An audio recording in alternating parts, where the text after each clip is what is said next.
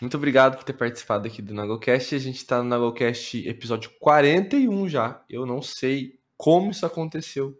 41 episódios, estava falando agora, antes de começar a gravar. Mas estamos no episódio 41 já, isso é muito legal. Tem muitos episódios que eu falo sozinho, episódios de conversa. Tem muita conversa boa. E agora estamos em mais uma, né? Porque o Diego. O Diego foi um dos meus primeiros amigos de criação de conteúdo. Porque eu. Quando o Nagol começou, o Nagol começou em 2020, no início da pandemia. Tinha uma cerca de pessoas, assim, acho que um, sei lá, seis pessoas que meio que se abraçaram ali, né, na criação. Tá umas seis pessoas meio começando, assim. E o Diego era uma dessas. Eu tava falando com quem esses dias?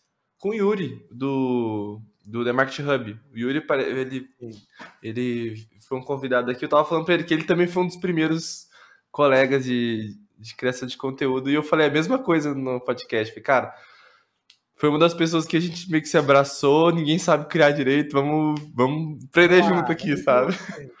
E eu lembro que a gente fazia muita experiência, assim, eu lembro que você mesmo, quando, quando começou a fazer vários experimentos ali, né? Você, acho que bem parecido comigo nesse sentido de experimentar bastante as coisas, né?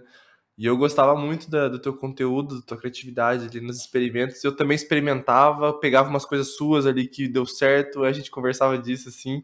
Eu achei muito massa, assim, a, tanto a humildade quanto a, acho que a palavra certa é generosidade, né, da, da sua parte, assim, mesmo começando, como hoje, assim, também. Então, obrigado por estar aqui. É, se apresenta para quem não te conhece, porque as pessoas acho que precisam te conhecer mais também, porque você é uma pessoa muito legal, muito especial.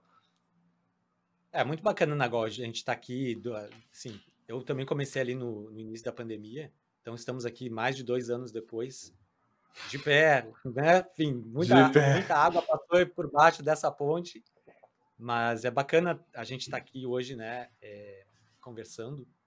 Para quem, para quem não me conhece, meu nome é Diego Chute, mas mais conhecido no Instagram como Diego Sale, porque é, Sale é o nome do, é, do, do meu projeto e Sale é uma palavra em inglês que significa navegar, né? Só que muitas pessoas acham que ou meu nome é Saiu, ou que, o meu no, ou que é meu sobrenome. Então, é, eu, eu, eu, gosto dessa confusão. E aí, teve, assim, teve esses tempos, alguém colocou lá na caixinha de perguntas alguma coisa assim. Tipo, ah, pergunta qualquer coisa. Disse, ah, é, o seu nome é Diego, ou é Saiu, ou é Diego Saiu, ou é Saiu Diego. Eu falei, não, Sale é só é, né, o nome do meu projeto. E aí teve uma, uma pessoa que me acompanha há muito tempo falou, não, esse é o sobrenome, não quero saber, vai mudar legalmente. Já era. já era, é Diego Sale. Então, para quem não me conhece, pode me chamar de Diego Sale. É, e eu tô nesse rolê aí de criar conteúdo já há mais tempo do que este projeto que eu criei lá no Instagram, que se chama Sale. Eu já tô nessa, nesse lance de criação de conteúdo desde 2009, 2010. Eu, tipo, eu sou do, do tempo Nossa. do blog, que o blog era cool. Pô. Então eu comecei há muito tempo atrás com escrita criativa. Ah. Né, então, o, o, meu primeiro trabalho, meu primeiro foco, assim, projeto de, de conteúdo era focado em a galera que queria escrever ficção. Então, a galera que queria escrever histórias, romances, contos, né? Até no começo é. do, do Sale tinha um pouco disso, né? Você, você, você trazia umas paradas que você colocava de escrita, de romance, de ficção, é, meio adaptado ali. Eu lembro que tinha uns textos legais, assim, que você falava, assim, de técnicas, né? Tinha workshops, uhum. algumas coisas assim também. Eu adaptei muito conteúdo é, que eu tinha já, né, desse outro projeto, porque, assim, tem muitos, muitos princípios da escrita que se aplicam a né, qualquer tipo de escrita. Então, uhum. eu trouxe muito conteúdo, mas a, a, a diferença da SEO para esse outro projeto é que, enquanto aquele projeto estava 100% focado na galera da, da ficção. A Sale está 100% focado na galera da não ficção, né? E mais é. especificamente na galera da criação de conteúdo. Então, eu trago Perfeito. ideias da escrita criativa, mas eu misturo essas ideias com uh, ideias da escrita persuasiva. Uhum. E é essa combinação da escrita criativa com a escrita persuasiva que eu chamo de escrita essencialista. Batizei o, o tipo de escrita que eu ensino e o tipo de escrita uhum. que, eu, é, que eu pratico de escrita essencialista muito com base naquele livro Essencialismo. Não sei se você já leu, do Greg. Perfeito. Uhum. E aí eu, lendo esse livro, eu reconheci que muitas das ideias que ele traz ali sobre essa filosofia essencialista são ideias que eu sempre trouxe para minha escrita. Então, a partir uhum. desse momento que eu li esse livro, eu comecei a, a, descrever o tipo de escrita que eu ensino como escrita essencialista. Mas essa parte, essa parte da escrita criativa, eu acho que é uma, é uma das, é um dos pontos mais fortes assim que eu tento enfatizar, porque eu sinto que é o que a internet precisa mais, em especial esse universo da criação de conteúdo que nesse contexto onde uh, começa a se saturar, né? Os feeds começam a se saturar com conteúdos parecidos, muita gente falando da mesma coisa, muita gente repetindo as mesmas dicas, os mesmos conteúdos. É a criatividade, não é o conteúdo, mas a forma como a gente apresenta esse conteúdo que vai fazer é, diferença, né? Então, é, a minha jornada é um, foi um pouco essa, assim, sabe? De, é, de eu, eu, sou formado em comunicação social na faculdade, né, para publicidade uhum. e propaganda, então venho desse universo que acho que influenciou muito também a minha visão sobre escrita, nessa essa coisa de simplificar, de, de assertividade, de você tem que ir direto ao ponto, né, que você, você tem poucos segundos para capturar a atenção das pessoas. Essa mentalidade eu trago muito da, da publicidade, né, mas que faz muito uhum. sentido, né, para gente que cria conteúdo. Sim, eu acho impressionante como a publicidade transforma a gente num camaleão, né? Porque eu também fui da publicidade e não é, é um campo muito aberto de, de lugares que você pode estar tá aplicando, mas eu acho que ele te ensina a aprender muita coisa dessa área, sabe, de comunicação. Quando eu fui para a área de marketing, assim, também eu aprendi muita coisa que eu uso até hoje, sabe? Eu, eu trabalho com tecnologia na área de design e muito dos meus aprendizados que eu tive lá na Band quando eu trabalhei com, com marketing é útil até hoje, sabe? Eu acho muito, muito mágico isso, sabe? Não sei se isso é da publicidade, tá? Talvez não seja, talvez seja isso algo de qualquer área que você possa reaproveitar e tudo mais, mas eu, eu sinto que a publicidade ela, ela me ensinou muita, muita base importante para usar em vários lugares assim também. Eu achei, acho massa isso. Eu acho que a comunicação em particular, mais do que só a publicidade, é. que, que é o grande, eu acho que a grande vantagem que muitas pessoas que têm esse, esse background, né, que, que fizeram esse, esse curso de comunicação, porque assim, a gente existe em comunicação, né? A gente se relaciona uhum. com comunicação. Então, tipo, é uma, é uma habilidade tão fundamental que a gente que passou tempo, né, pensando sobre isso, né, estudando sobre isso na faculdade, a gente que né, trabalhou com isso, uhum. eu acho que é uma, é uma área que pede da gente essa multidisciplinaridade, né? Uhum. Então eu vejo uhum. que, por exemplo, né, você faz os seus designs, aí você também faz, né, você é, também é, escreve os seus, né, as suas agendas, e aí a gente também faz os marketing, promove os nossos cursos, né? Lógico isso, em especial no início, quando a gente está ali criando as coisas, né, criando projetos, lógico que eventualmente a gente pode começar a delegar isso, né? Mas uhum. a gente tem essa, essas múltiplas habilidades, é, e eu acho que isso nos dá assim uma nos dá um. É, serve como trampolim, assim, sabe? Porque eu vejo muita gente patinando no básico, né? E, e eu acho que é essa é vantagem da galera da comunicação, em especial da galera da publicidade, acho que nos coloca num patamar de começar com um pouco mais de, é, de confiança, assim. Até para experimentar, hum. né? Você falou que é, né, nesse, nesse período inicial. Medo de errar, né? É. Então, assim, acho que a gente tem um pouco mais de abertura, né? Eu não sei se você se foi, foi assim para você no início do Nagol, assim, você tava se sentindo bem, assim, tipo, cara, deixa eu ver o que, que dá, ou você já tava na pressão, assim, de tem que dar certo? Pô, boa pergunta, boa pergunta. É, eu também, eu também não sofro, né? Mas eu. você falou que as pessoas chamam de Seio, não sabia se era sobrenome, não. As pessoas também acham que Nagô é um sobrenome. Mas tem toda uma representatividade nesse nome, né? Mas é, já virou um sobrenome para mim, né? Tipo, eu já Sim. tendo como Nagol, já tendo como Lucas Nagol também, não tem problema. E eu tive, eu tinha, eu era uma pessoa muito medrosa quando se tratava de internet. Quando eu comecei o projeto, eu tinha muito medo da crítica, do que as pessoas iam falar, sabe? Do sei lá, das pessoas não gostarem de alguma coisa que eu falei, ou uma coisa que eu falei, sei lá, a pessoa me cancelar, sei lá, tipo, nem tinha tanto isso, esse lance de cancelamento, mas eu tinha um pouco de medo do que as pessoas iam falar, e eu acho que isso não é da internet, isso era do Lucas mesmo, sabe? Eu sempre tinha um pouco de medo da crítica, assim, porque a crítica, ela atingia diretamente na minha autoestima. Eu ficava extremamente inseguro quando alguém fazia uma crítica negativa de algo que eu estava fazendo. Então, eu precisei de terapia antes de começar a fazer isso. Assim, eu precisei de me entender, de me aceitar e etc. Entender o que é uma crítica construtiva, o que é uma crítica que eu posso abstrair e falar assim, não, essa pessoa nem sabe o que tá falando, ou essa pessoa tá sentada na, no sofá falando, não tá fazendo nada, sabe?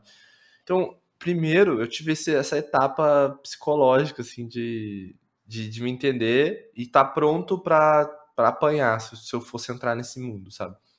Depois disso, eu quando eu comecei a, a ideia de nomadismo, de começar a viajar e etc, eu eu pensei assim, eu preciso de um projeto para minha vida, porque antigamente eu tinha a igreja.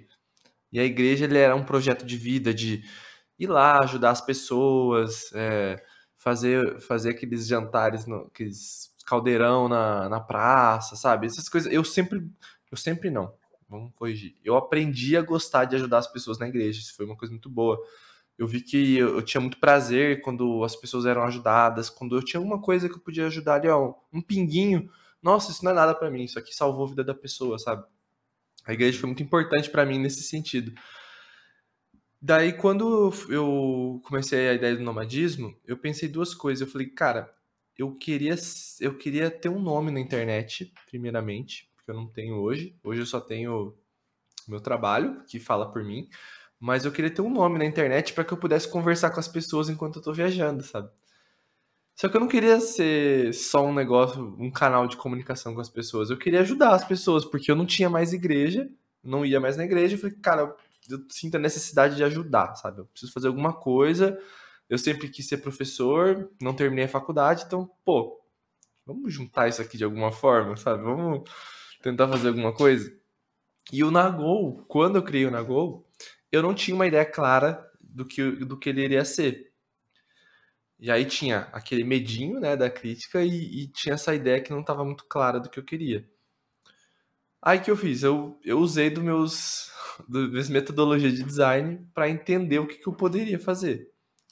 Aí eu conversei com pessoas próximas para entender tipo coisas que são habilidades minhas que às vezes eu nem, nem dou valor, sabe? Mas a pessoa dá. Uhum. E aí foi o ponto, foi o ponto, assim, cara, que o que mais falavam, além do tipo, ah, você poderia ensinar design. Eu falei, Pô, eu não quero ensinar design, eu já trabalho design o dia inteiro, 8 horas por dia, vou ter que ensinar ainda design, vou ficar 24 horas com design. Não, quero outra coisa, eu quero usar o design para alguma coisa, entendeu? E eu já tava usando, eu tava usando o design para fazer alguma coisa.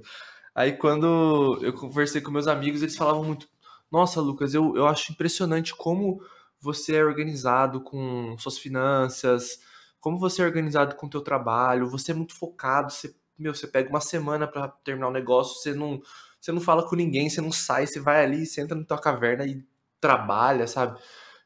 É coisas que eu nunca pensei assim, sério isso, cara? Acho que você ia falar alguma outra coisa, sei lá, moda, alguma coisa, falando organização do meu dinheiro. Daí começou pingar um monte de coisa na minha cabeça. Falei, oh, interessante isso aí, sabe? Interessante. Nunca pensei que eu poderia ajudar. Nunca pensei que eu sabia disso. E aí foi um processo de autoconhecimento, de entender como eu faço isso. Porque eu não tinha técnica, Diego. Uhum. Eu era assim, entendeu? Eu era assim, não. Eu me transformei assim depois que eu trabalhei na Band, porque era uma empresa grande que necessitava de organização. Eu comecei a ser uma pessoa organizada mas eu não tinha técnica, eu não tinha metodologia para isso. Então, aquele primeiro ano do Nagol foi um processo de autoconhecimento, por isso que era experimentos. Foi um processo de autoconhecimento para entender como eu fazia aquilo, o que, que era isso né, que eu fazia.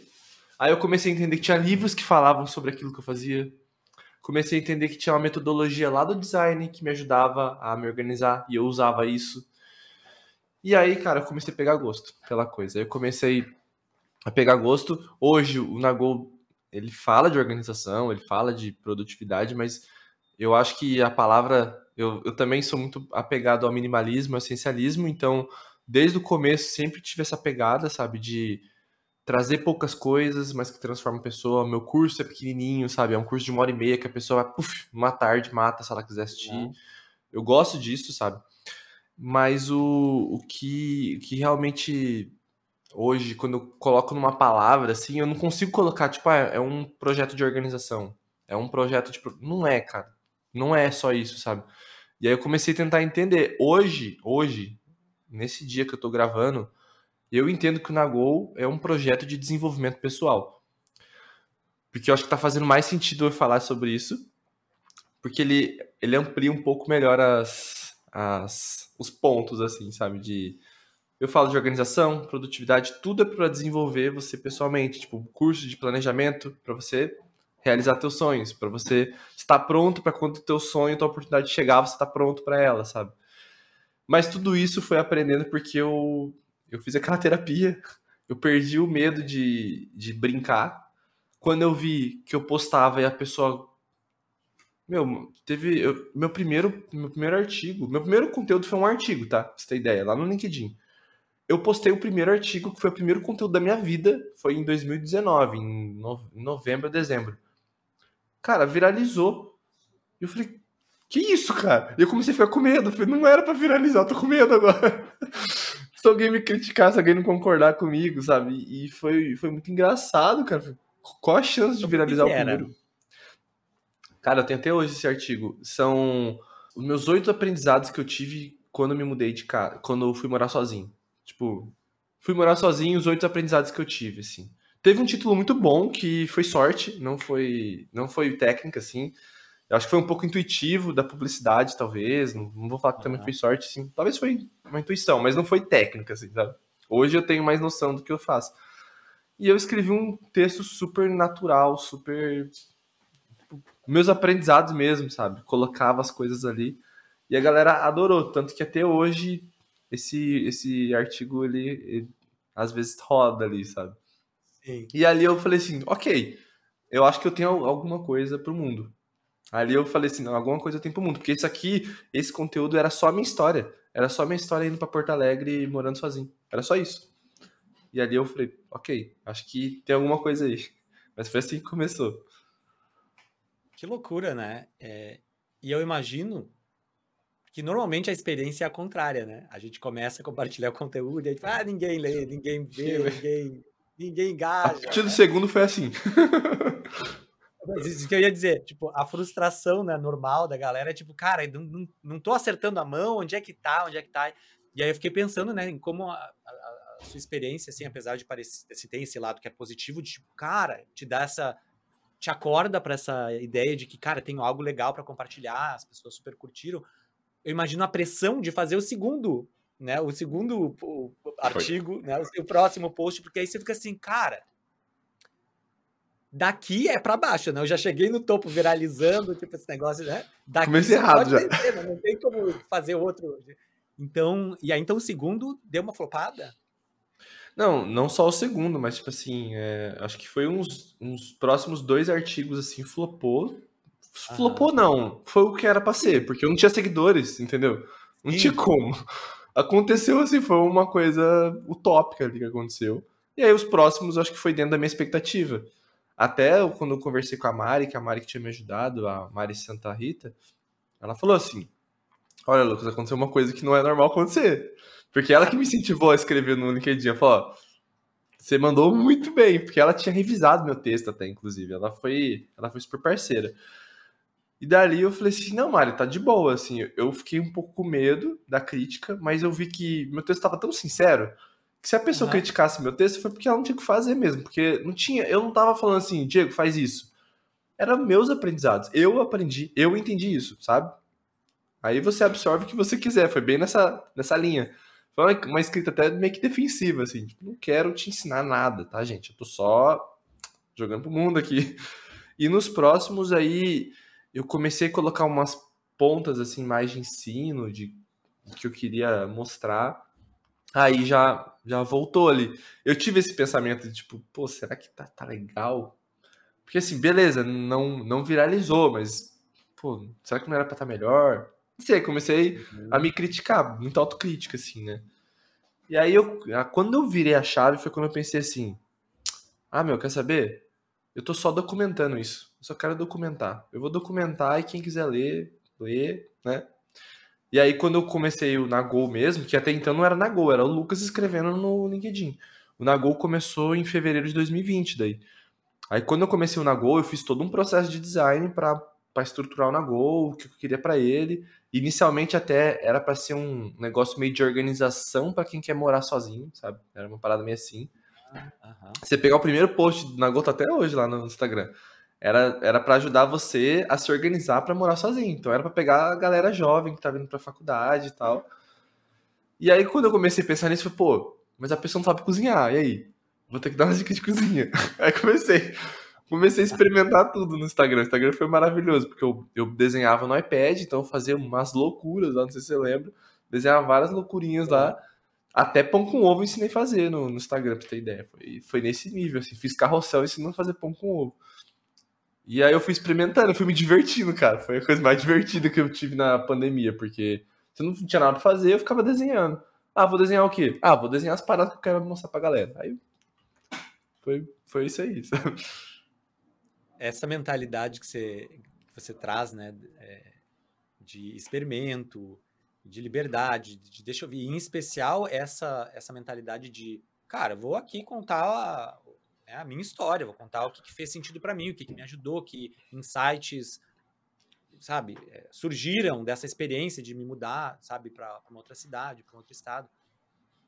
Esse é o, para mim, a, o princípio que eu sempre trago assim para né, os meus alunos sobre uh, a escrita criativa, uhum. justamente porque a minha visão de escrita criativa, né, em, em, contraste com a escrita persuasiva, que é aquela escrita mais linear, que é aquela escrita mais racional, lógica, argumentos, conteúdo, ideias, conceitos, né, eu vejo a escrita criativa como essa escrita que é mais imaginativa, que ela é mais intuitiva, que ela é mais expressiva no sentido de você não está ali para eh, ensinar, você não está vindo desse, dessa posição, sabe, uhum. num, num pedestal, eu sei mais, estou aqui para ensinar para vocês, pobres mortais, né, uhum. do meu conhecimento e sabedoria. Tipo, não, ah, quando você parte desse lugar, né, de autenticidade, e quando você parte, assim, reconhecendo o seu lugar de fala, né, tipo, cara, eu, vou, eu só posso ensinar o que eu, que eu já vivi, o que eu já aprendi. Então, quando você escreve desse lugar, uhum. você perde esse peso de, ah, mas, ah, mas será que. Ah, será que vão gostar? Será que não vão gostar? Tipo, cara, é a sua história, é a sua vida, é o que você sabe. Então, é, fica, é menos relevante né, se as pessoas vão gostar ou não vão, porque daí você reconhece que o seu trabalho nada mais é do que com o maior grau de precisão possível, trazer para as pessoas ideias que você considera valiosas, ideias que você considera relevantes. E aí, se não for valioso, não for relevante para outras pessoas, maravilhoso. Você não está dizendo que aquilo ali é relevante, valioso para 100% das pessoas. Não é uma verdade universal. Tá não há pretensão, né? Tipo, que vai ser valioso sempre também. Isso, então quando, e quando você assume isso, sabe? As pessoas pensam que não, o valor do conteúdo, né, para eu, ah, eu ser visto como uma autoridade, um especialista, eu preciso estar ser o dono da verdade. Estou lacrando aqui com o meu conhecimento, estou impressionando as pessoas com o quanto eu sei, com a profundidade da minha experiência, do meu, né, falando difícil. Quando, falando difícil, usando palavras, jargões técnicos, quanto menos a pessoa entende, mais ela se impressiona, quando, quando na verdade é o contrário, em especial no contexto das redes sociais, né? As redes são sociais, então, assim, quanto mais o nosso texto soar como uma conversa que a gente está tendo com outras pessoas, mais fica esse senso de tipo, cara, legal, estou acompanhando uma pessoa, não estou acompanhando é, um, um, feed de ideias, um feed de conceitos. Uhum. Acho que esse aqui é o grande. E assim, para mim, esse foi um grande insight com esse é, com esse projeto da Seio, porque no meu projeto uhum. anterior eu era muito a marca a marca, não tinha meu rosto na minhas. Uhum. Né, eu uhum. tinha lá a página no Facebook, eu tinha o Twitter e tal. Era o, era o logozinho assim do projeto. Não tinha minha cara. Uhum. Então era um uhum. projeto sem cara, era um projeto sem personalidade. Eu focava muito nas ideias, eu falava pouquíssimo de mim. Então. É, não tinha conexão, né? Não tinha, tinha conexão com as minhas ideias, mas não tinha conexão comigo enquanto profissional. Uhum. Então, o que, que, que, que acontece muitas vezes nesses casos? Você está elevando o nível de consciência das pessoas sobre aquelas ideias, a importância daquelas ideias, mas aí provavelmente elas vão querer trabalhar com outro profissional que elas conhecem, que elas têm algum contato, que elas têm conexão, que elas têm identificação. E para uhum. mim essa uhum. foi uma virada assim muito importante nesse projeto da SEO, porque para mim era muito importante que tivesse assim, tipo, cara, não é só, não são só as ideias, é um projeto onde eu é, é, quero estar tá ali, né, ser o rosto que as pessoas Perfeito. vão lembrar e associar aquelas ideias. E acho que isso faz uma diferença enorme.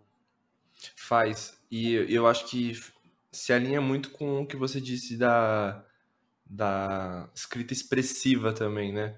Você pode se expressar porque você é o Diego, né? Então, a tua forma de colocar uma piadinha no meio do texto, a tua forma de, de, de colocar o lúdico ali no meio também, né? A tua forma de, de escrever de uma forma super escaneável para a pessoa ali. Eu uhum. lembro, cara, eu lembro até hoje que teve um texto que você que você falou sobre o, o texto assim quebradinho, né? A importância de, de colocar e sabe aquele negócio, assim, nunca pensei nisso antes, cara. É muito óbvio. Mas assim, é óbvio agora que eu tô ouvindo, né? Mas assim, fez todo sentido. Minha cabeça fez assim, ó, estourou. E aí eu comecei a, a melhorar minha escrita porque eu comecei a quebrar mais o texto. Porque eu entendi, ok, a estrutura de texto da, da rede social não é a estrutura de texto de um artigo. Então, uhum. vamos, vamos entender isso aqui, né? Aí eu comecei a quebrar mais os textos e tal. E aí teve um dia, um dia que você comentou num post meu, elogiando meu texto. Eu falei, como assim, cara? E não foi a primeira pessoa que elogiou meu texto. E, e, e, o texto sempre foi uma parada que eu nunca, nunca tive essa, essa, essa segurança do, do, texto que eu escrevo, sabe? Mas eu já tive por várias vezes na minha vida as pessoas elogiando minha escrita. Só que a minha escrita, para mim, ela é muito simples. Eu, eu, eu, eu, não, eu não consigo, não consigo não, tipo, eu não gosto de colocar nada rebuscado nos meus textos. Não sei porquê, mas assim, é, uma, é um, talvez seja o meu estilo mesmo. E muitas vezes eu vejo um texto super bem escrito e tal, eu falo assim, pô, nunca vou conseguir escrever desse jeito, sabe? Ao mesmo, ao mesmo tempo, né, ao mesmo passo que as pessoas elogiam meu texto por ele ser simples. Eu falei, peraí, então vamos valorizar o que eu faço também, tá, sabe? Vou, vou valorizar a forma que eu escrevo, que é simples, e é para ser simples mesmo, porque assim todo mundo vai entender, ela é acessível, né? Então, Sim. tá tudo certo. Aí o dia que você elogiou meu texto, eu fiquei assim, nossa, cara, acho que eu acho que tá na hora de eu começar a valorizar essa habilidade minha de, de escrever também, sabe? Aí eu comecei a estudar mais sobre isso. Foi aí que eu comecei a estudar um pouco mais de texto, tipo, acompanhar mais teu conteúdo, fiz workshop com você também. E, e hoje, né, eu sou designer de produto, né, com tecnologia. E hoje eu tenho um diferencial como designer que é mandar muito bem na parte de UX Writing, que é uma parte de texto que não é para ser persuasivo, não é para ser lúdico, é para ser extremamente. É... Qual é a palavra? É... Funcional.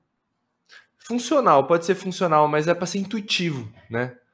A, ah, a palavra que está escrito ali, por exemplo, stop, para você parar a gravação, não precisa mais nada. A palavra stop é o suficiente para você entender que aquilo ali vai parar a gravação.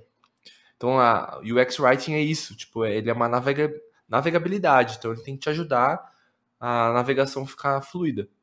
Tem que entender que esse botão vai te levar para tal lugar, entendeu?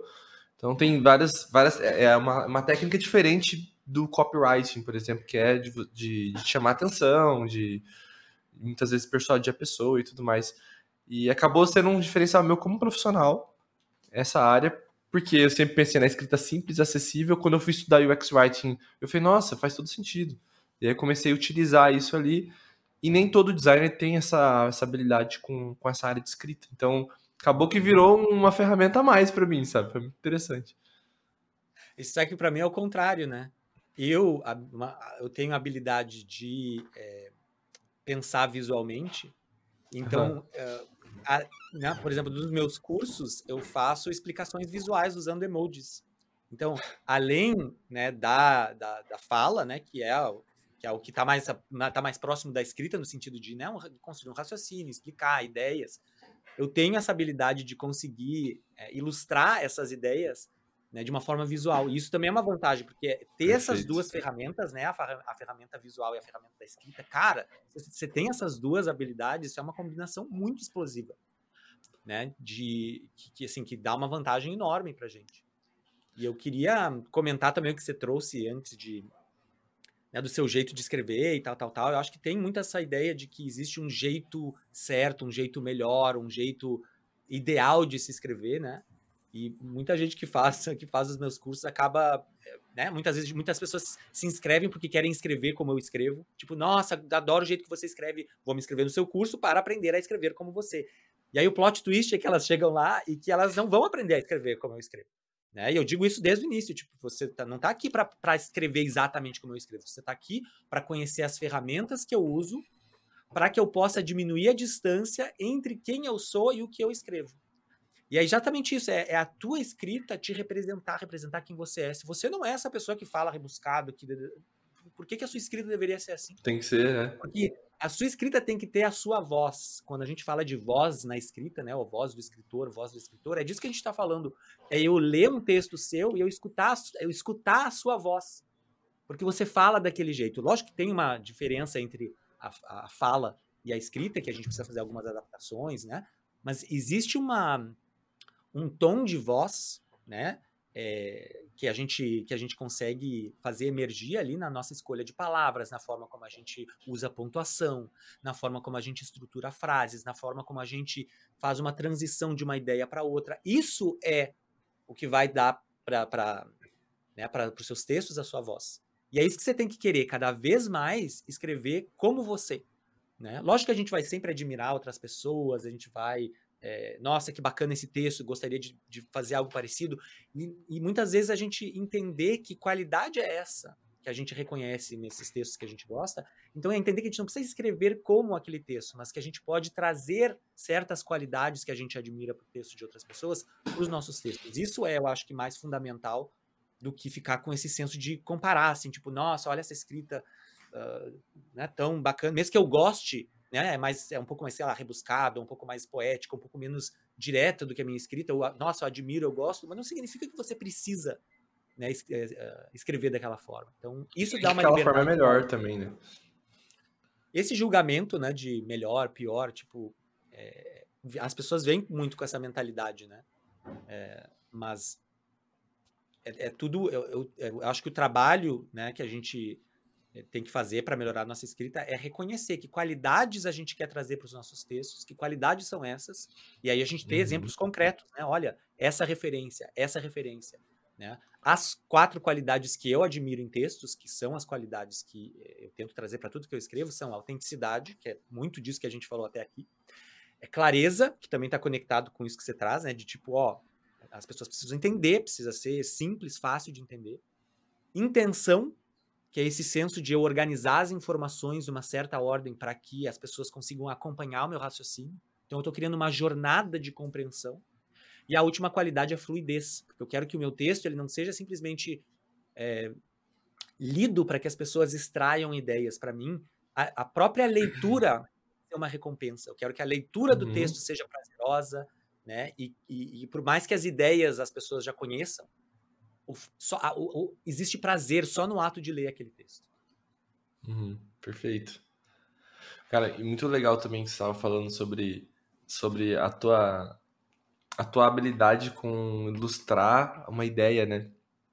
E o quanto a, a ilustração, o desenho não te ajuda também até quando você está escrevendo a economizar o teu texto, né? Porque a imagem ela acaba representando muita coisa e tem muitos estudos também sobre a importância da, da imagem para memorização. Então, onde eu quero chegar com isso, né? Hoje, né? Hoje não, né? Há algum tempo já, eu mudei muito a forma de eu apresentar qualquer tipo de coisa, palestra, esse tipo de coisa, porque antes eu tinha meus bullets que eu queria lembrar, não podia esquecer desses assuntos, então estava escritos bullets ou no papel ou na apresentação. E depois de um tempo, o que eu passei a fazer foram tentar desenvolver uma imagem que represente tudo que eu quero falar e que me faça lembrar das histórias que eu preciso contar, né? Então, às vezes eu tenho uma página para falar, só que quatro imagens representam tudo aquilo. Então eu prefiro ter as quatro imagens e deixar a minha cabeça soltar as palavras do jeito que elas devem ser, do que eu ficar me matando para lembrar as palavras que eu preciso falar. Não sei se, faz sentido para você, né? Mas eu lembro que eu fiz uma, uma apresentação e tinha diretor da CBF, tinha um pessoal muito importante, assim, lá no Rio Grande do Sul. E eu tava muito apavorado, tava na Band, tava com muito medo de falar coisa errada e tudo mais. Então, pô, você quer decorar praticamente a apresentação, né? Sim. E não tava rolando, tipo, eu tava nervoso, não tava rolando a apresentação do jeito que eu tava escrevendo e tudo. Aí eu lembro que eu falei, não, vou testar, vamos ver, vamos ver que dá. Aí eu lembro que eu peguei, tinha assim, ó, quatro folhas de apresentação para falar, de texto. Quatro folhas de coisas importantes. Eu fiz a apresentação super imagética, assim, tipo, nem tinha texto, muitas vezes é só imagem, assim. E aí eu falei assim, o que eu preciso lembrar nessa imagem aqui? Aí eu, eu pegava e eu colocava assim, é, S1, tipo slide 1. Colocava dois ícones, desenhava dois ícones no papel, mas não bem desenhados, desenhados da uma forma que eu entendia, tipo, ah, isso aqui é um escudo, isso aqui é uma flor, beleza. E eu fiz isso para todos. Aí, aquela apresentação de quatro páginas, ela virou um post-it desse tamanho. Ela virou um post-it com umas imagenzinhas.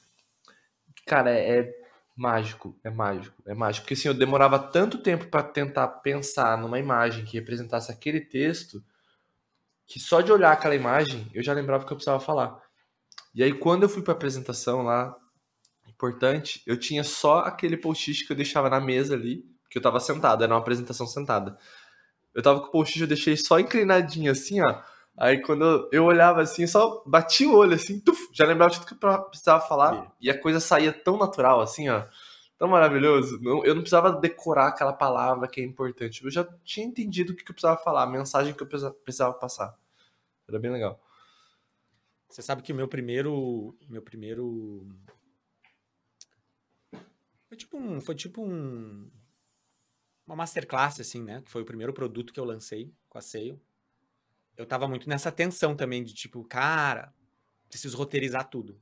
E aí eu escrevi, uhum. tipo, eh, sabe, eu ficava ali preocupado, ensaiava, ensaiava, li, lia aquilo ali. Aí, aí durante o negócio, durante a, a masterclass, eu tava ali com o roteiro, aí eu li alguns pedaços, né? E aquilo ali, assim, é, eu tava tornou o processo tão pesado, sabe? Que eu não tá, eu não senti prazer em estar dando aquela masterclass, sabe? Uhum. É, daí eu conversei com um amigo e tal, é, que trabalha com oratória, e ele me falou, tipo, cara, experimenta não roteirizar. Experimenta, lógico, tem ali o fluxo das ideias, muito nesse espírito que você falou, né? É de não tenta decorar a, a palavra, pauta, né? Tenta a decorar, pauta, né? tipo, é, tipo, qual que é a pauta, né? E eu já tinha feito isso no sentido de que todas as minhas apresentações, meus cursos, as minhas masterclasses, elas são recheadas de emojis. E, de novo, o, que, que, o que, que aconteceu?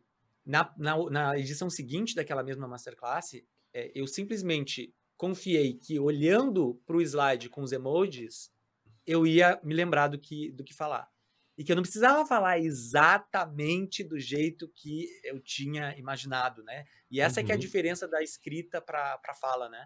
A escrita te dá essa oportunidade de repensar, revisar, encontrar a melhor forma de dizer estrutura. alguma coisa.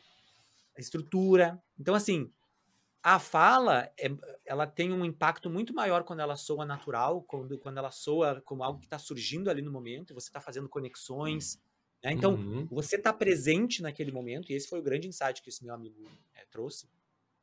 Você está presente naquele momento, vai te dar acesso a ideias que não tem problema que não vão ser exatamente iguais às que você talvez tinha planejado, mas talvez sejam ideias melhores.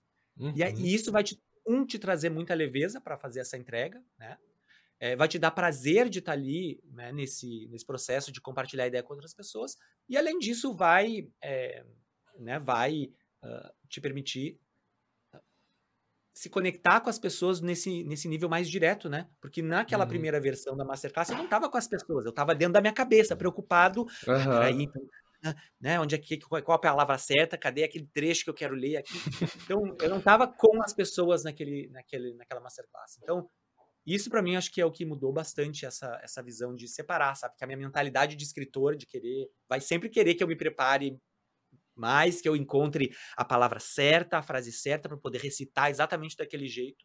Uhum. E eu uhum. aprendi é, a, a confiar mais, sabe? Que, que na interação, em especial na interação com outra pessoa, as ideias surgem, né? Tipo aqui, né? O que eu me preparei? Não me preparei nada, né? Mas eu, uhum. sabe, mas eu confio que sabe, sentando aqui com você, a gente começando a tocar em alguns pontos, a conversa começa a fluir e, e aí eu não tô assim com algo preparado que eu quero dizer, eu tô te escutando e aí a minha a minha resposta Você tá presente, é o, né? O presente. E é isso, eu acho que isso que torna assim esse tipo de conteúdo que é mais espontâneo, é, mais interessante para quem está acompanhando. Eu concordo, e é muito visível, né? Quando você tá como espectador, é muito visível quando a pessoa tá presente ali. Ou quando ela tá muito concentrada em falar aquilo que ela precisa, assim, ó. É muito diferente, é muito diferente. Quando eu tô dando alguma palestra em empresas, né? E eu tenho algumas palestras já que eu já tenho prontas, e as palestras não tem texto, elas só tem minhas ilustrações, né? Elas são feitas só de ilustrações, porque eu, pô, já tenho domínio daquilo lá, eu já falei 200 vezes no canal, já falei 200 vezes no Instagram, não tem mais, sabe, do que decorar a palavra. Então, cada vez minha, minha apresentação sai de uma forma. Por quê? Porque às vezes eu estou dando uma apresentação para uma escola de medicina. E aí, quando eu estou falando, eu já estou pensando em como que eu vou jogar o exemplo para eles ali, sabe? Não estou falando com qualquer pessoa, não estou falando padrão, estou falando com o pessoal da medicina. Ah, eu já começo, ah, quando você está estudando medicina e está fazendo isso aqui, tá... por que que tá sendo assim? Porque eu estou presente ali. Eu estou presente, então eu consigo raciocinar enquanto estou fazendo algo que já já está no meu domínio. Eu não estou preocupado em falar aquelas palavras certas. Eu sei qual é a ideia que eu preciso passar, a mensagem, né?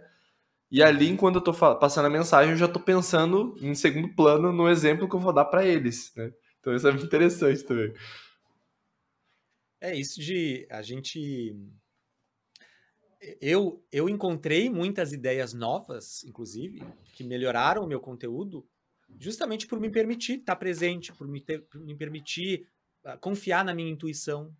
E é isso que eu falo muito, né, quando a gente pensa na, na escrita criativa. É, eu convido muitas pessoas a trazer essa mentalidade que é mais, sabe, que é mais intuitiva, de confiar que a gente não precisa, não é só o pensamento racional que vai nos trazer ideias. Né? A uhum. gente confiar que existe uma, uma, uma série de ideias que a gente só consegue acessar né, de outras formas, seja através da fala, seja através de tentando fazer esse exercício de que imagem representa né, essa ideia que eu quero compartilhar aqui nesse, nesse momento dessa, dessa palestra. Então, no momento que você acessa esse, essas outras forças criativas que existem dentro de você, você começa a encontrar novas formas é, de explicar, novos insights, né, uhum. formas mais simples de, né, de apresentar certas ideias. Tem muita ideia que eu tive buscando um emoji que representasse visualmente aquela ideia. E aí, tipo, eu, ao escolher o emoji, vem assim, tipo, cara. E aí que vem todas essas outras Verdade, associações. Então, assim, a escrita criativa faz esse convite para a gente largar a mão um pouco do controle, né? Porque a escrita racional, essa escrita que é mais persuasiva, tende a, a acionar esse lado mais lógico nosso, que tem a arrogância de achar que pode controlar tudo. Né? E falo uhum. com muita propriedade, porque fui por muito tempo é esse escritor, né, essa pessoa que queria ter controle, domínio completo de, né, de tudo. É, e foi quando eu abracei mais essa, essa mentalidade intuitiva, né? E não só a mentalidade intuitiva, porque só a intuição por si só, ela acaba indo para um lado muito subjetivo, né? E aí as uhum. pessoas, aí a, ninguém entende, aí é aquela escrita que é só pra gente, né, muitas vezes. Uhum. Então, por isso que eu digo é que é sempre importante essa combinação, né, dessa, dessa mentalidade criativa, imaginativa, né, com essa outra mentalidade que é mais objetiva, intencional, assertiva. Então, a combinação das duas coisas que eu acho que é nesse equilíbrio que eu acho que a gente encontra é, um.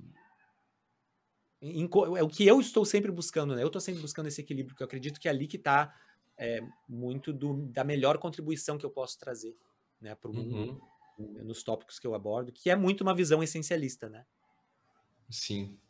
E como que você vê é, a escrita essencialista? Como que você denomina a escrita essencialista que você batizou? O mantra essencialista é, é menos mais melhor. Então, é a gente não achar, né? Porque muitas pessoas fazem essa associação de número de palavras com a profundidade do texto. E não tem nada a ver uma coisa com a outra. Eu já li textos de é, três linhas que eram mais profundos do que textos com cinco páginas. Porque o, o essencialismo está em entender qual que é a essência dessa ideia que eu quero compartilhar aqui, e entendendo a essência, pensar como é que eu posso apresentar essa essência é, da forma que tem o potencial de, mais, de impactar as pessoas que eu quero impactar. Uhum. Então é muito um exercício de filtro para separar o que que eu escrevi no processo de ganhar clareza sobre aquelas ideias né? Porque às vezes a gente começa a escrever, a gente né, tem às vezes alguma clareza, mas né, às vezes o processo de escrita, esse, essa primeiro, esse primeiro rascunho, é o processo de entender o que, que eu quero dizer, né? Uhum. E muitas pessoas confundem isso, porque elas terminam de escrever uma primeira versão do texto com mais clareza de quando né, que elas tinham quando começaram, elas imaginam, ah, então o texto está claro, e compartilham o texto daquela forma. Uhum. Então, a mentalidade né, que, eu, que eu acredito ser importante para a gente elevar o nível de impacto dos nossos textos é justamente essa, da gente aprender a filtrar, né? no início do fluxo de criação, onde é muito sobre a gente, sobre o que a gente quer dizer, o que a gente quer expressar, liberdade total, entendeu? Bagunça. Sem censura, sem preocupação com o resultado. Bagunça, caos. Agora, que a gente também tem um momento para ter essa outra mentalidade que é mais editorial, de, tá, legal, apareceu tudo isso aqui. O que, que de fato precisa estar tá aqui? O que, que não precisa? É, qual a melhor ordem para eu apresentar esses pensamentos para que as pessoas sintam o impacto que eu quero que elas sintam dessa ideia.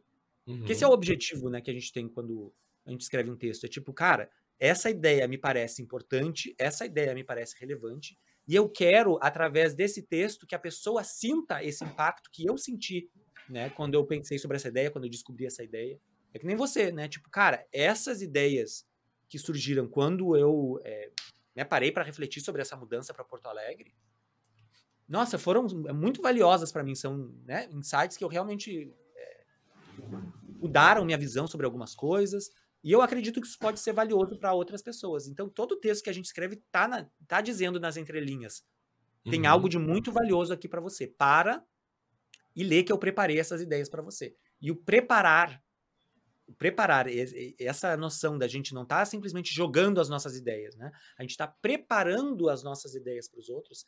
Uhum está muito conectado com essa visão do menos, mas melhor. Então não é a gente tentar dizer o máximo de coisas possível, né? Ah, vou botar o máximo de ideias possível nesse texto, vou botar tudo que eu sei, tudo que eu aprendi sobre esse tema nesse texto. Não, é você escolher uma coisa e aprofundar, né, aquele, aquela uma ideia, ao invés de trazer várias ideias de forma superficial.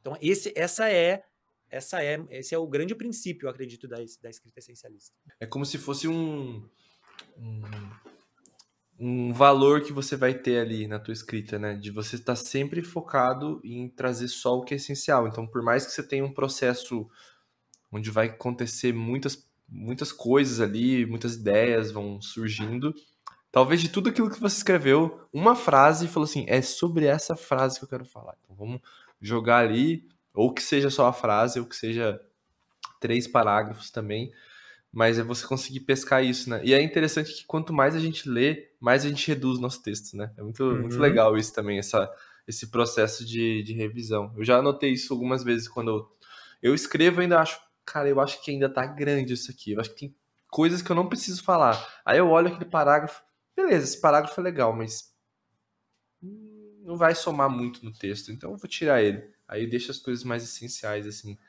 E é muito legal também, Diego, porque nós temos o mesmo valor no nosso projeto, né? Projetos diferentes com valores é, semelhantes. Porque eu, eu, eu tenho muito essa, essa ideia do essencialismo na cabeça, mas de uma forma geral, assim, ela acaba impactando na minha vida inteira.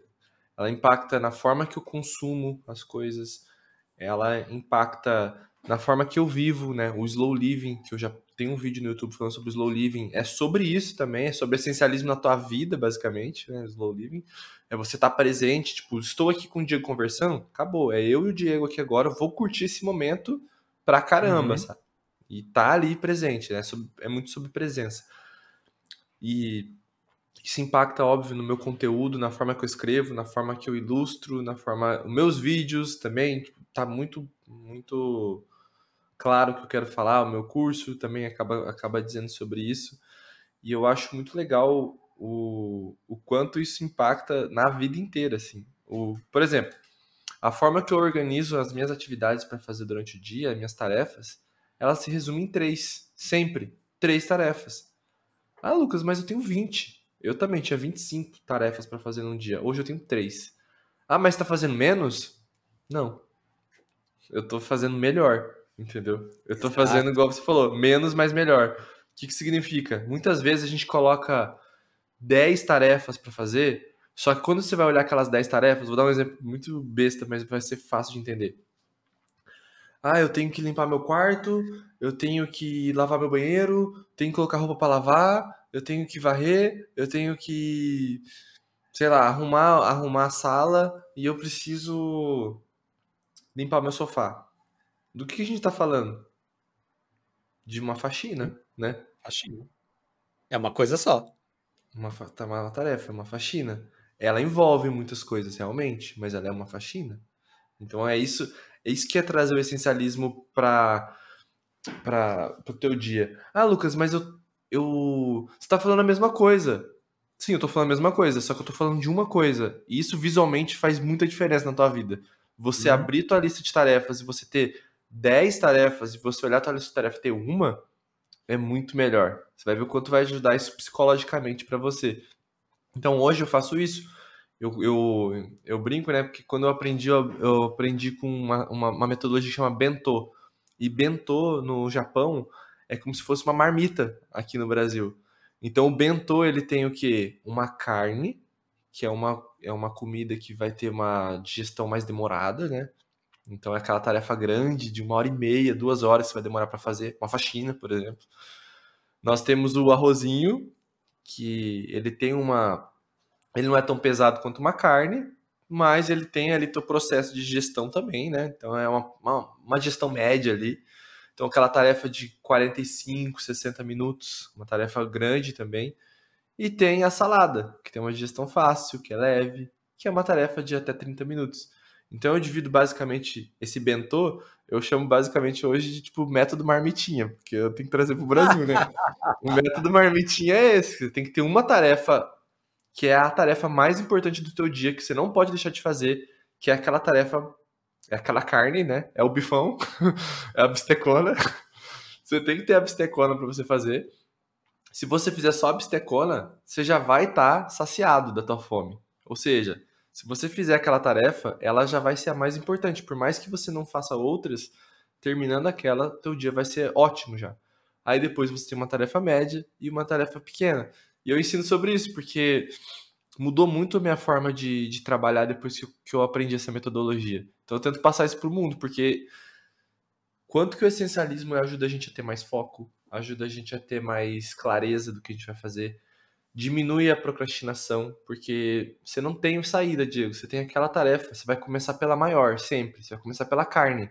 Não tem saída. Ah, mas eu quero fazer aquele. Eu quero começar a desenhar aqui agora. Na realidade, você não quer começar a desenhar. Você tá com medo de começar a tua tarefa grande, porque ela. Ou porque ela é grande, ou porque você não conhece muito sobre ela, por N motivos. Mas tá, a tua forma de procrastinar é começando uma, uma coisa fácil para fazer. Então você não vai ter saída, é aquela tarefa. Então você vai ter que tentar descobrir aquela tarefa e fazer ela. Isso para mim faz toda a diferença hoje e tudo por conta do essencialismo também, sabe?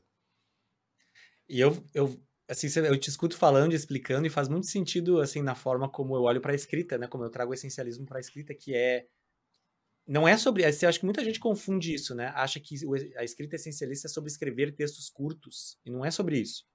Eu acredito que um texto precisa ser tão longo quanto necessário para que ele tenha o impacto que a gente quer que ele tenha. Uhum. Às vezes a gente fica enrolando, enchendo linguiça, repetindo a mesma ideia várias vezes, porque acha que, ah, mas. Né? E a, e a ideia da escrita essencialista é entender, tipo, cara, este é o grande insight que eu quero compartilhar. Essa é, a, é, a, é esse é o bifão. É a coisa mais importante. Então, é, ao invés de trazer outros bifões, Entendeu? É tentar botar outras carnes dentro dessa marmita. É tipo, não, essa é a carne. Como é que eu faço para aprofundar essa que é a ideia mais importante? Então, a escrita essencialista, é, em vez de ser uma escrita é, horizontal, né, que está trazendo várias ideias, uma quantidade grande de ideias, a escrita essencialista é uma escrita vertical, que ela pega Profundo. uma ideia e ela vai fundo naquela ideia. E por isso que daí a importância de focar em uma ideia de cada vez. Uhum. É lógico que, né, dependendo do tamanho do texto, é um texto mais longo, um artigo, né? É, aí sim é possível que a gente traga mais de uma, de uma ideia, mas ainda assim é sempre importante a gente entender que todo o texto é sobre uma grande ideia. Qual é o bifão? Sempre tem que ter o bifão. Porque no momento que você diz, ah, não, mas isso aqui tá todo, isso aqui também é importante, não, isso aqui também é, a mesma, é, é importante na mesma medida. Então, você não está é, enxergando ainda direito qual que é a essência desse texto, porque todo uhum. o, toda a ideia que você quer compartilhar, ela tem ali, né, algo que é fundamental sobre ela. E no momento que você consegue identificar isso, é que você consegue é, entender, tipo, ó, aqui está a grande ideia, a, grande ideia está presente no texto. Aí depois eu posso trazer o complemento, né? Que são as ideias menores, as, as, os, detalhes, os detalhamentos, os exemplos, as metáforas, as analogias. Que vai combinar mas, com o teu bifão. Que vai combinar, mas sem o bifão, se você não tem consciência do bifão, você vai estar o tempo todo, entendeu? Botando tempero, achando que é isso que está faltando, né? E bota mais, bota mais salada, bota... não, você não sente que está preenchendo, porque justamente você não entendeu onde é que está a substância daquilo ali, né? Então, olha só o aprendizado agora, hein? Se você não encontrou o teu bifão, talvez você ainda esteja no teu supermercado, ou seja, esteja procurando ainda, né? Quando você encontrar o teu bifão, você vai montar o teu pratinho, né? Então, basicamente é isso. Exatamente é isso. E decida, né? Que, que carne vai ser é, que, que, eu vou colocar nessa marmita, né? Porque senão a gente fica tipo, nossa, aí fica buffet, né? Aí vou, vou comer carne, vou comer peixe, vou comer porco, vou comer. E aí fica, sabe? Aí você tem uma indigestão dos infernos, né? E é a mesma é coisa do texto. Você vai botar um monte de ideia no texto, fica para quem tá lendo, fica aquela coisa assim, tipo, você me joga para um lado, depois me joga para um outro. Para onde eu vou, um né? Pouquinho. Exato, me diz um pouquinho de uma coisa, me diz um pouquinho de outra coisa e não me diz nada no final, né? Quer dizer muito e acaba não dizendo nada. Perfeito. Adorei essa analogia. Diego, tem um quadro aqui que eu costumo fazer que tem tudo a ver com essencialismo, que eu chamo de dica de dois minutos. Uhum. O que, que é a dica de dois minutos? Seria alguma coisa que não precisa ser da escrita, pode ser de qualquer coisa da tua vida.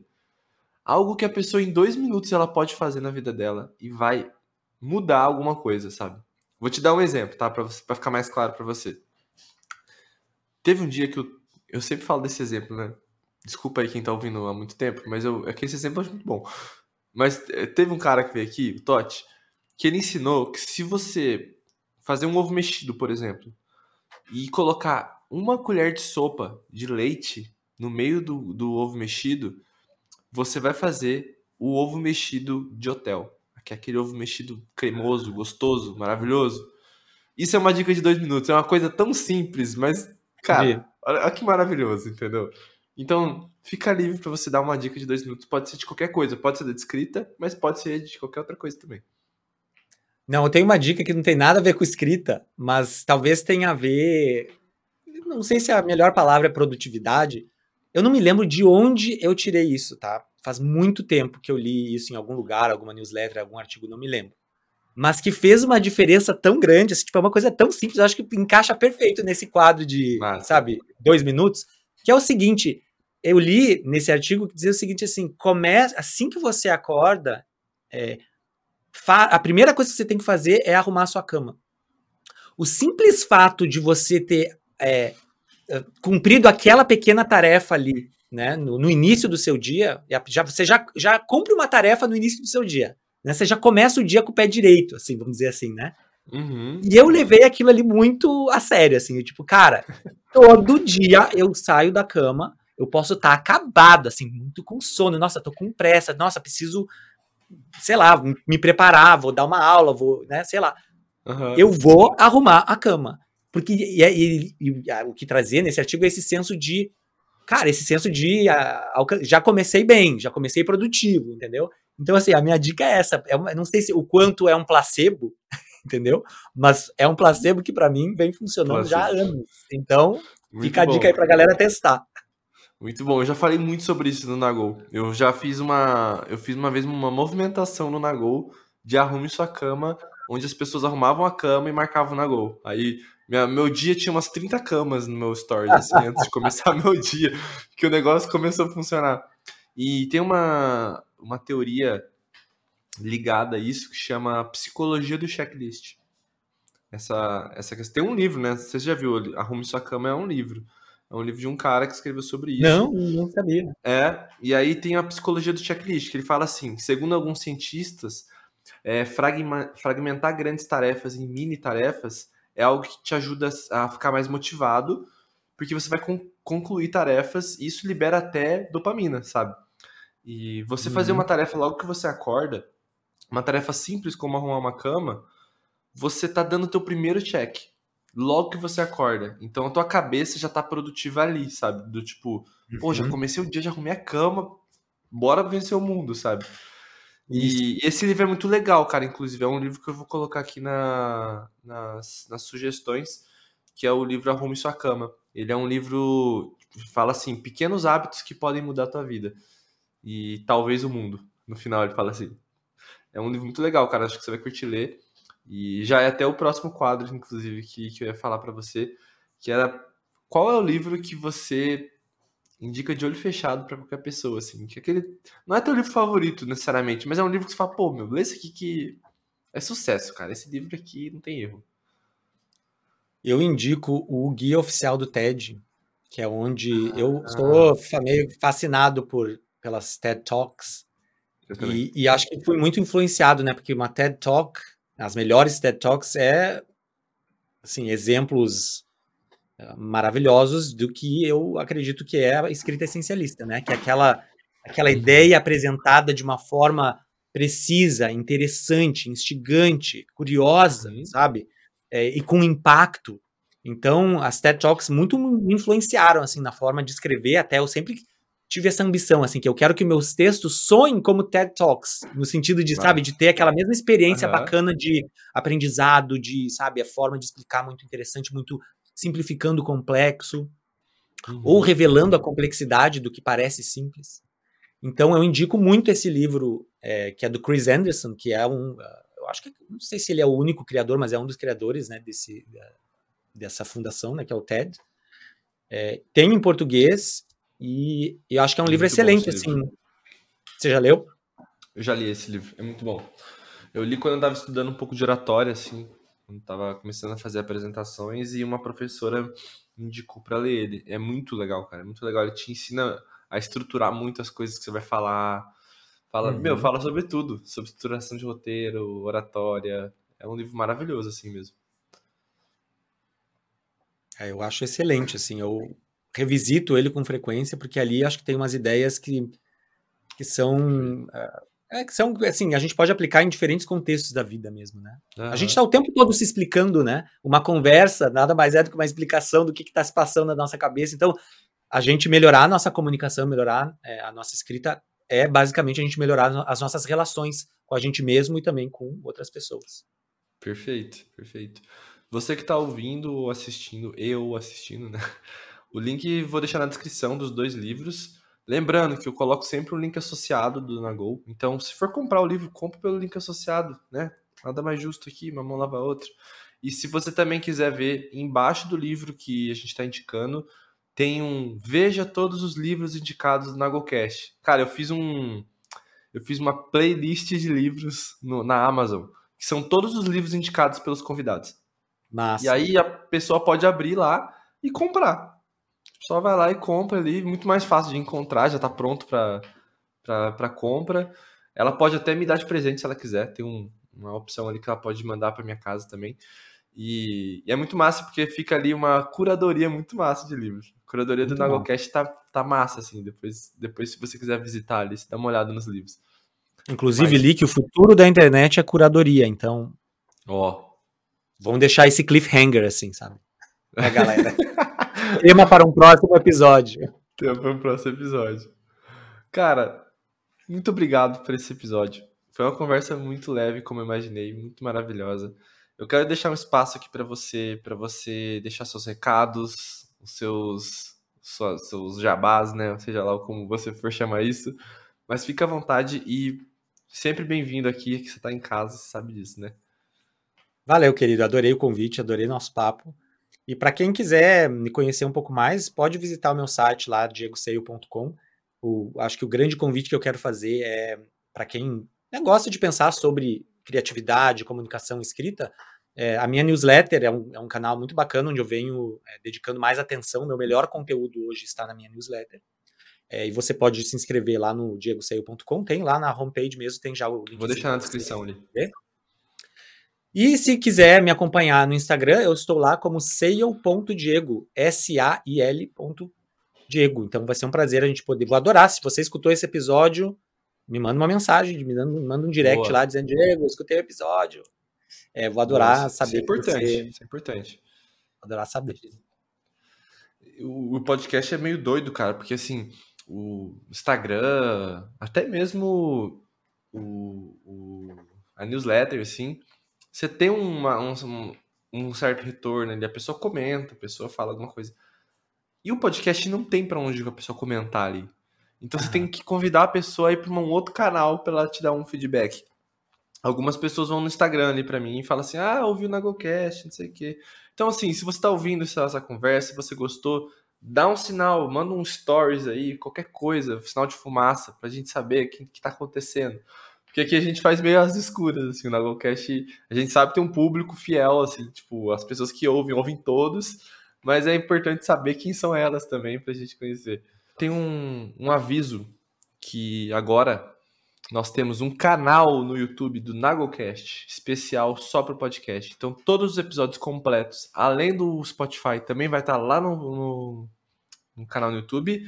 E também temos cortes acontecendo lá. Então, de duas a três vezes por semana, alguns cortes são dados. Então, às vezes, o, o Diego deu uma ideia muito massa aqui sobre escrita criativa. A gente vai cortar só aquele pedacinho e soltar lá para você pegar a ideia separada também. Então, não deixe de se inscrever no canal no YouTube do, do NagoCast. Saiba que o curso do Master Plan ele está aberto. Você pode usar o cupom 10 pilinhas, número 10 pilinhas, para você pegar os teus 10 pilinhas de desconto, se você quiser, que é o nosso curso de planejamento pessoal, planejamento anual.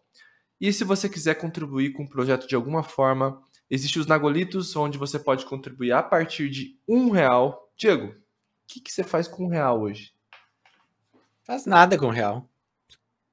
Nem quero, me deu um real. Uma libra até você faz alguma coisa, né? Com uma libra você faz alguma coisa ainda, né? Você faz uma, você faz arte com um real, entendeu? Bota ali, bota o real é a barriguinha, aí você bota uma cabecinha, é isso que você faz com o real. é isso que você faz com o real. No mercado, um real, pra você ter noção, não compra um sonho de valsa mais. Meu Deus do céu. Você tem noção disso? O poder de compra de um real? Não, não faz mais nada. Mas eu vim aqui para revolucionar o país, entendeu? com um real, se você der um real por mês, você vira um Nagolito. E virando um Nagolito, você pode ter acesso ao grupo dos Nagolitos, você pode ter acesso a mim no, no, no próprio WhatsApp para a gente trocar ideia ali, falar sobre podcast também, dar as tuas, tuas ideias, seus feedbacks também. E um real, um real por mês.